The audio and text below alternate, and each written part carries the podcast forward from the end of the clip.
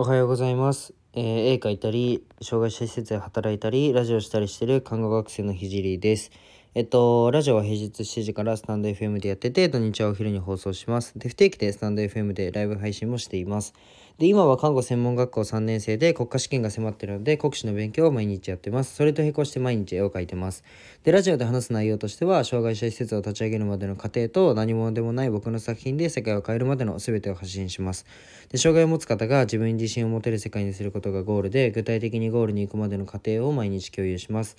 あとは医療の最前線での学びだったり、他の職業に転用できる考えだったり、絵を描き始めて3ヶ月で全国選抜作家展に選抜された僕が日々発信をしていく中で共有したいなと思ったことを話します。なんか、このあの冒頭の挨拶、毎回、まあ、ほぼ同じなんですけど、なんか毎回同じだったらいらなくないですか？とか、ちょっと、あのーなんだろうな、毎回ここを、毎回同じここのその30秒ぐらいは聞きたくないというふうに、あのちょっと内容から入ってほしいというふうに言われたんですけど、あの全然それは僕の考えとは真逆で、僕はちょっと、初めてこのラジオを聴いてくれる方に僕がどんな人かっていうのはあの伝えないとなんだろうな、うんと、それでもし僕の内容がその人にその人が欲しいものじゃなかった時に無駄な時間を奪わせてしまうわけじゃないですか。30秒よりも、えっと、その人が僕がな何何者かもわからない状態で「じゃあ話します」えっと「医療は」って言ってもあの看護の実習でとか看護の現場でとか話されてもいや別に僕興味ないってなっちゃってそっちの方が時間を無駄にしちゃうと思ったのであの思ったのでっていうか思うのであの毎回これは初めて聞く方にあのどんなやつなのかっていうのをちゃんと分かってもらうために話してます。なので、あの何回もここを聞いてる人はあのご了承ください。という感じで、えっと、話していきたいと思います。で、今日のテーマは、うーんと、コラボ配信の相づ相づちの難しさ、まあ、音声メディアの難しさっていうのを話していきます。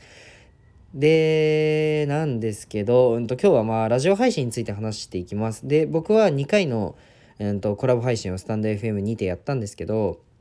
あの、音声メディアの難しさを感じました。まず、相づちがめっちゃむずい。もうめちゃくちゃむずいです。あの、相手の表情が見れないし、声だけだと相手がどこまで話したいのかとか、話し終わったのかっていうのが分かりにくくて、で、これは発信者側のスキルが試されるなというふうに思いました。で、さらに自分がその喋る側でも、相手のうなずきが見れないので、どこまで理解しているのかとか、まあ、さらに、うんうんなどの相づちがないと、あれ？これ聞こえてないのかなとか、も思ってしまう。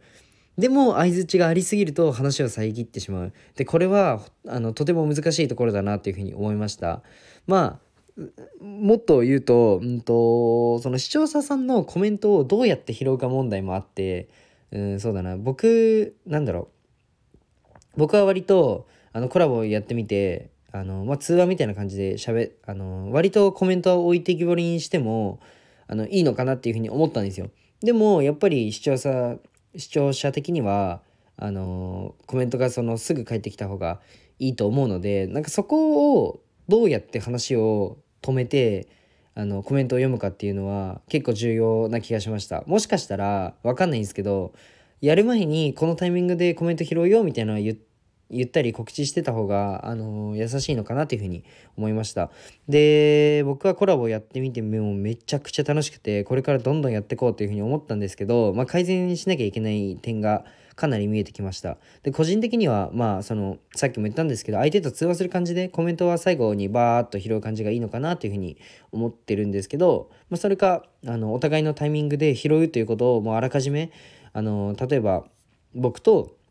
まあ、その A さんがコラボする時にその違う人のコメントを、まあ、このタイミングで拾うっていうのをもう僕と A さんの中で共通認識させるっていうのが